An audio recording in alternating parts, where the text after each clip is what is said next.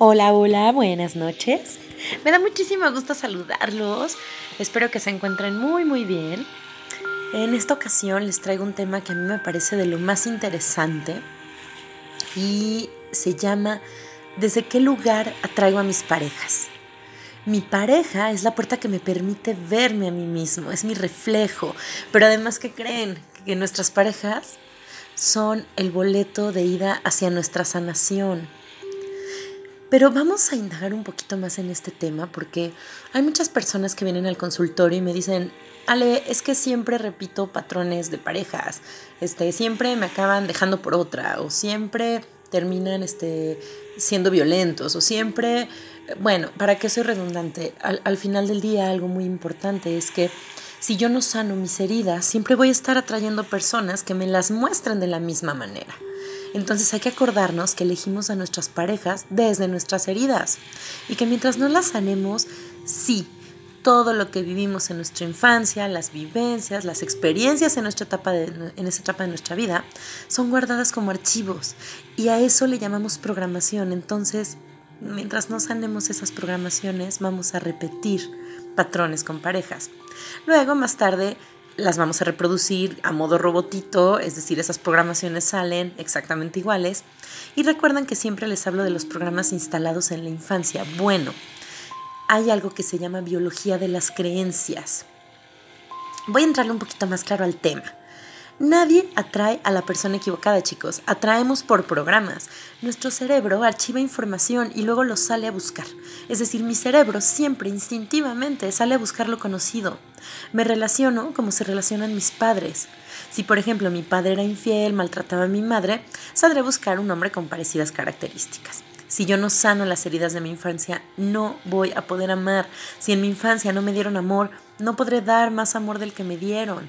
Si yo desde niño no me sentía merecedor de amor, voy a traer parejas que me confirmen esa realidad. Entonces atraigo parejas que me amen como me amaron en la infancia. Y además aquí algo bien interesante. Eh, yo aprendo a amar como mujer, como mamá amaba a papá aprendo a amar como hombre como papá amaba a mamá. Entonces, también a la inversa, yo como mujer aprendí a amar como mamá amaba a papá, pero aprendí a ser amada como papá amaba a mi madre. Y como hombre aprendí a amar como papá amaba a mi mamá, pero también aprendí que las mujeres amaban como mi madre amaba a mi padre. Y ahí, a partir de esto que les estoy diciendo, chicos, es la clave de verdad para que podamos descubrir qué idioma inconsciente estamos hablando. ¿Por qué? Porque, por ejemplo, si, si yo veía una pareja armónica, pero papá se iba a trabajar todo el día, todo el día, y mamá estaba sola en casa todo el día, todo el día, eso no significa que haya sido una relación mala o buena. Recuerden que lo malo o lo bueno no existe, eso nada más es nuestro juicio.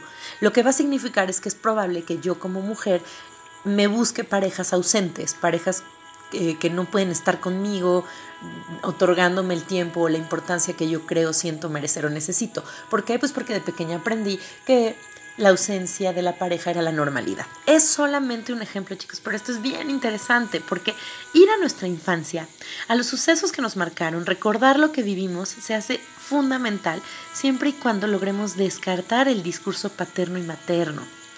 Hay una terapeuta que se llama Laura Goodman y dice, el discurso paterno o materno es lo que me contaron mis padres, pero no es mi realidad, es la realidad de mis padres, pero nada tiene que ver con la mía. Muchas veces no recordamos lo que sucedió porque éramos muy chiquitines, muy pequeños, y recordamos solo el relato de nuestros padres, pero la, verdad está olvidada. El relato de nuestros padres habla acerca de cómo ellos lo vivieron. La única manera de sanar el pasado es tocar el dolor, observarlo, identificarlo. Uno de los procesos más dolorosos y que la gran mayoría de las personas se rehúsa a enfrentar es el dolor de nuestra propia historia. Pero chicos, si lo pasamos por alto, nos vamos a seguir vinculando tóxicamente. Lo no resuelto con mamá y papá, lo atraeremos a la pareja. Si papá o mamá no estuvieron para mí, si no fueron escuchadas mis necesidades, mis enojos, mis berrinches, si fui silenciado, minimizado, todo eso lo atraigo y voy a buscar una pareja que no me escuche. Ahora, cuando enfocamos desde la raíz del conflicto, analizar a la pareja ya se torna irrelevante. No se encuentra el problema en mi pareja, el nudo que debo desatar está en mi propia historia. Y si hay un problema en mi vínculo con mi pareja, tengo que mirar mi historia. Por ejemplo, si yo soy muy desconfiada con mis parejas, significa que en mi infancia mis padres eran controladores, viví bajo control. O si soy exageradamente complaciente, me relaciono con mi pareja desde la complacencia. Estoy activando un mecanismo aprendido. Yo te doy, te complazco, para que tú me aceptes y suavices mi herida. Estas personas en su infancia no fueron valoradas. Cuando surge un vínculo desde la herida aún no reconocida, no existe pariedad. Uno siempre está arriba del otro. Uno interpreta el papel de rey y el otro de sirviente. Uno complace al otro para ser reconocido. Entonces, deberemos revisar en nuestra historia, chicos, quiénes interpretaban el papel de rey tirano y quién de esclavo. Cuando existen relaciones así, estas son relaciones disfuncionales, donde falta equilibrio. Uno está detrás del otro, una de las partes está al servicio del otro. ¿Y qué creen? Que esto a la larga no es bueno, por más que estén 30 años juntos, es un vínculo sumamente tóxico. Ambos, hasta que no decidan desprogramar, van a estar interpretando un papel aprendido en su infancia por sus propios padres. Aquí conviene preguntarse, ¿quién interpretaba el papel de tirano rey en la relación con mis padres? Hay que empezar a observar eso. ¿Quién interpretaba el papel de sirviento bufón en la relación entre mis padres? Bueno, pues ese patrón es el que yo salgo a repetir siempre. Las parejas para ser sanas deben fluir a la par siempre, porque son equipo. Bueno, chicas, ahí van. Acuérdense que les mandé las imágenes de las cinco heridas generadas en la infancia, pero aquí se las mando en audio. No soy aceptado ni bienvenido. No me desean, no me quieren. La segunda, no soy suficiente, no merezco amor. Tercera, control, duda. Me vuelvo muy estratégico cerrándome al amor. Vivo, estratégicamente. Hago tal cosa para que me den otra. No existe libertad ni independencia, esta es la cuarta. Dependo emocionalmente de mi pareja, complazco para obtener aprobación. Y la quinta es no puedo juntar el amor y el sexo. Aprendí que el sexo es malo. No puedo vivir la sexualidad con mi pareja plenamente porque para mí mi pareja es sagrada, santa, pura. Entonces salgo a buscar sexo afuera ocasional. Eso me permite no tener conexión emocional en el sexo. Bueno, debemos mirar nuestras heridas infantiles para no seguir saboteando nuestra vida en pareja.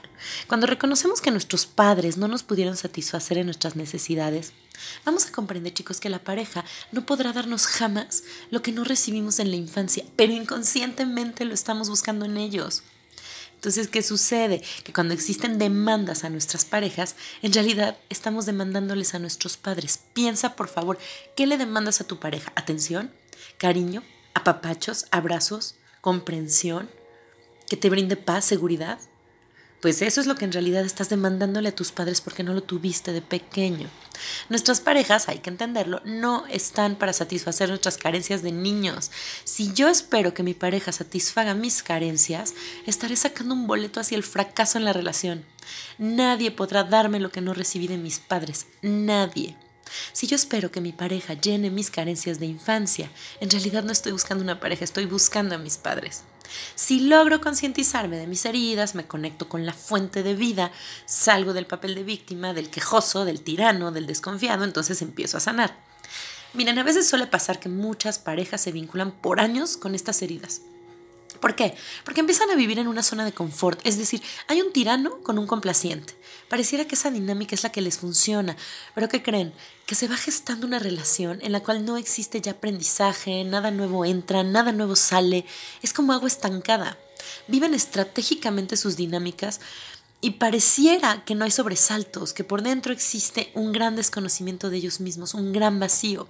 Ya no se nutren, no hay crecimiento individual ni como pareja, las mejores parejas no son aquellas que están 50 años juntas, sino aquellas que viven crecimientos dentro del vínculo, así dure seis meses o un año esta relación. Ahora, ¿cómo vamos a solucionar esto, chicos? Bueno, primero, comienza a darte a ti mismo reconocimiento, comienza a darte a ti mismo lo que no te fue dado. Nuestra mejor amiga es nuestra imaginación. Acuérdense que nuestro cerebro no distingue entre fantasía y realidad. Es decir, si ustedes ven una película de terror, sí sudan, sí se asustan, su corazón se acelera. ¿Por qué? Porque su cerebro no distingue entre qué es una película y qué no les está pasando. Entonces, pueden observar cuando miras una película que lo que ves es falso, que así todo aún así lloras, que aún así te emocionas con las imágenes, entonces tu cerebro activa estímulos eléctricos. Cuando tú imaginas, activa estos estímulos y entonces ¿qué crees? Puedes escribir una nueva historia. Vas a imaginarte los mejores finales de tu infancia a esto le llamo reprogramación. Es decir, si en mi infancia eh, me faltó abrazo, yo voy a imaginarme que me abrazan. Si me faltó escucha, yo voy a imaginarme que me escuchan. Armo un nuevo escenario. Esto es transcribir mi propia historia. En consultorio lo hago mucho con el paciente de frente para empezar a desprogramar y reprogramar algo muy amoroso. Y entonces empieza a cambiar su historia de vida hacia afuera, empieza a encontrar parejas muy conscientes de mucho crecimiento, de mucho amor, porque ya cambió desde su inconsciente. Entonces, el inconsciente va a asumir como real esas nuevas imágenes que le mando. ¿Qué ganas con esto? Punto número uno, sanar tus heridas. Las proyecciones infantiles que ves en tu pareja van a bajar. Siempre estás eligiendo la pareja para que te haga recrear tu propia historia, con tus lealtades inconscientes, con tus creencias. Hay algo también de su historia que resuena contigo. Lamentablemente la gran mayoría de las relaciones de pareja que se forman son desde el niño herido.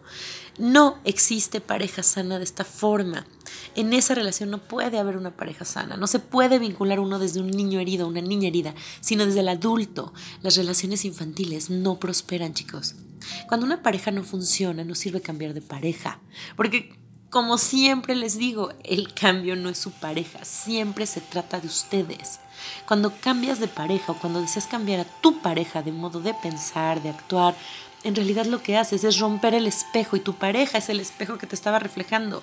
Tú te puedes aferrar a querer que cambie y en realidad estás perdiéndote la lección, estás perdiéndote el reflejo, lo estás queriendo romper y readaptar y pegar de otra manera. Si tú no sanas tu herida, vas a salir a buscar otra pareja que te refleje. Por ejemplo, una mujer maltratada, una mujer violentada o golpeada, podrá hacer la denuncia que corresponda. Esto está muy bien. Pero si no sana su herida infantil, saldrá inconscientemente a buscar otro violento. Y estoy segura que más de uno de ustedes conoce esa historia, en alguien externo o incluso la ha vivido. ¿Cuántas denuncias va a acumular? Bueno, pues hay que indagar en nuestra historia. No existen malos ni buenos, como se los dije hace rato. Siempre estoy interpretando un papel de mi propia película personal.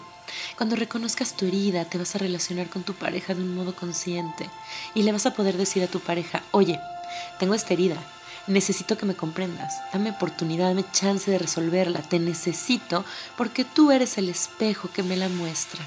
Sin ti no puedo verla. Tu conflicto es mi conflicto. Tu conflicto es el mío. Crecemos a través del otro siempre. Nuestra pareja es fundamental en el proceso de sanación. Chicos, espero que esto les haya gustado, les ayude mucho, mis queridas y queridos este, eh, eh, amigos que estamos aquí en el WhatsApp, en este grupo de ayuda espiritual y psicoemocional. Recuerden que si necesitan ayuda o acompañamiento, tengo abierto el consultorio. Estoy en México, en la Ciudad de México, porque muchos me preguntan que en dónde estamos. Bueno, la sede de psicoespiritualidad está en la Ciudad de México, pero doy consultas, videollamada, video, eh, videollamada por cualquier medio electrónico y para quien esté aquí y esto le haya resonado y necesite una reprogramación o hablar de temas repetitivos y temas dolorosos, vengan a visitarme el consultorio. Las consultas están abiertas bajo agenda. Ya saben que si esto consideran que les sirva a alguien, por favor, transmítanselo. Y bueno, pues estamos en este camino de sanación. Ninguno estamos exentos porque acuérdense que vinimos para crecer y evolucionar. Yo desde aquí les mando un beso bien, bien cariñoso. Procuren estar tranquilos, relajados co-creando, generando, conociéndose, disfrutándose en esta cuarentena, que es una oportunidad mágica y maravillosa para crecer. Nuevamente les repito, les mando un beso, un abrazo bien cariñoso y nos vemos, yo creo que mañana. Hasta la próxima.